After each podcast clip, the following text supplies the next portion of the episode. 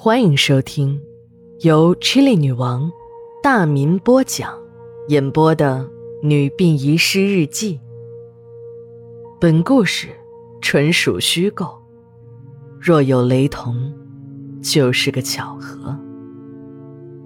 第二卷第二十八章上。九月十七日，晴。王副院长。是院里有名的一把刀，技术和学问自然是没得说。他除了担任着附属第一医院的副院长之外，还是本市医学院的解剖学教授。别看他是个搞学问的人，可他天生就是个官迷，对学术的执着追求和对官场的狂热迷恋，使他这个人的人格出现了严重的两面性。我听过他的课，讲得很好。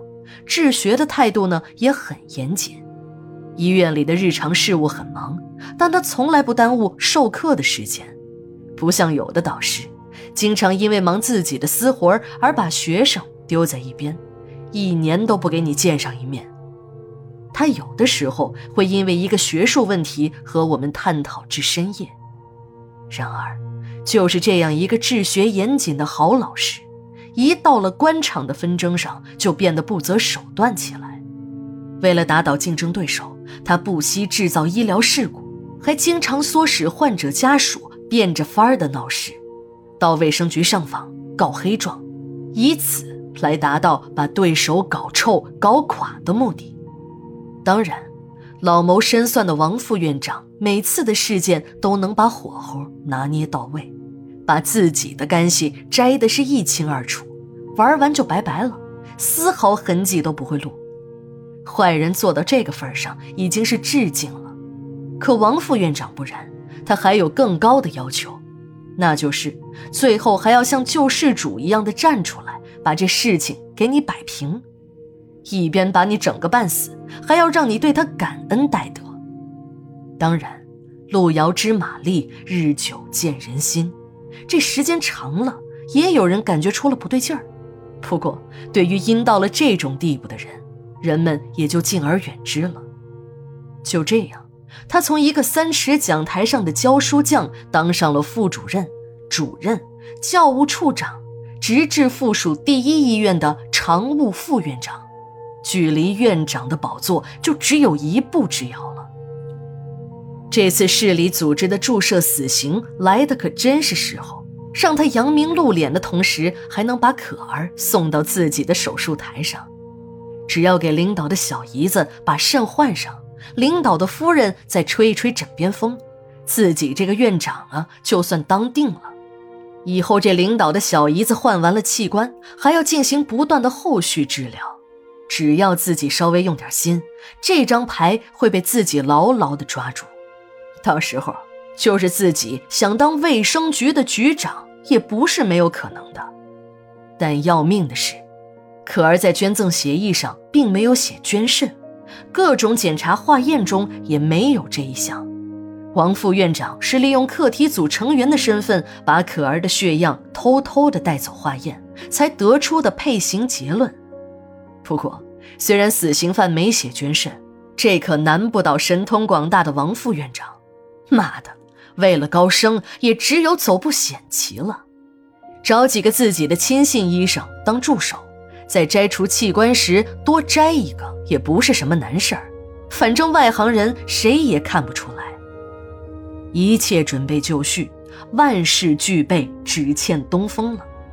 王副院长得意地站在手术台边，一边微笑地意淫着当上院长后的滋味儿。一边等待着可儿的死刑执行结束，当他得知已经注射了死刑组合药物的可儿还没死，已经坚持了十多分钟时，他真有点想冲下去把这死刑犯掐死的冲动。可儿的死刑终于执行完毕了，尸体也被放在了王副院长面前的手术台上。如果按照操作流程，只要摘除了死刑犯捐赠协议上写明的肝和角膜之外，这手术就算完成了。王副院长亲自来做这个手术，本来就是醉翁之意不在酒，他那点歪歪心思全在死刑犯可儿的肾上。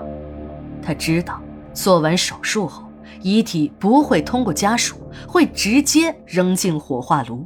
自己既能拿到拍马屁用的肾源，又没有什么风险。这样一个一举数得的好事儿，上哪儿去找？摘取肝和角膜，在尸体的正面动刀就可以了。但是要摘取肾脏，那就要在尸体的后面动刀了。王副院长一个眼神，手下的几个亲信是心领神会，立刻把可儿的尸体翻了过来。王副院长麻利地在可儿的后背、臀部上部、脊椎边的地方打开了一个切口，可儿的腹腔从后背打开了。由于刚刚死亡，血液还没凝固，刀口的毛细血管处还不断的有血液渗透出来。助手马上对刀口进行了止血处理。王副院长有“王一刀”的美称，这还真不是吹出来的。他无论是做何种手术，都是一刀切开刀口，只有这样才会减少对机体的伤害。一刀的切口听起来容易，可真正能做到的医生并不多。这一刀的背后，是一个医生对人体的结构，哪怕是每一根毛细血管的分布，都要了如指掌才行。助手止完血，王副院长迫不及待地扩开刀口。也就在这时，他惊呆了。多年的职业敏感告诉他，这个死刑犯是个先天的毒肾人。这样的病例在临床上极为少见，只有百万分之一。这种中彩票式的几率让王副院长幸运地赶上了。毒肾人一般都是由胚胎发育过程中的异常导致的，是一种严重的畸形。可儿的肾也不例外。这颗毒肾上长满了肉芽，其实这些肉芽呢，就是另一个未完全发育的肾脏。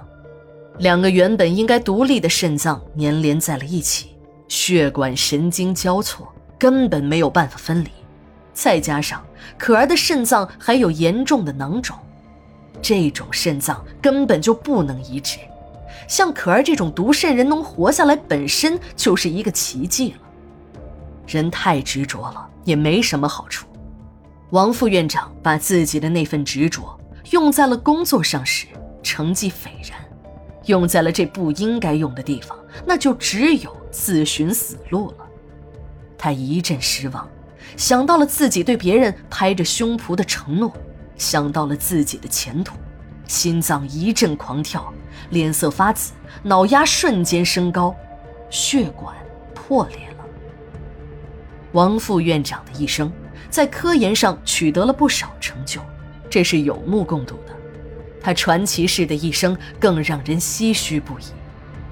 王副院长的父母都是我们市里老卫校，也就是现在的医学院前身的老师。在那个知识分子都要经过贫下中农再教育的疯狂年代里，中学还没有毕业的他，跟着父母一起被下放了，来到了农村。爸爸妈妈的成分不好，有些别有用心的人为了达到把他们从精神上整臭、从肉体上整垮的双整目的，把王副院长的父母都派到了猪场当了兽医，还说什么这都是为了人民服务的需要，那当然是假话，真实的目的就是想羞辱王副院长的父母。那个年月有很多人都被这样双整过，现在。有一个名词叫“双规”，尤其是干过什么见不得人的事情的，那个时候的双整要比现在的双规可厉害多了。不知道有多少人经不起这样的羞辱而轻生。第二卷，第二十八章，下，马上回来。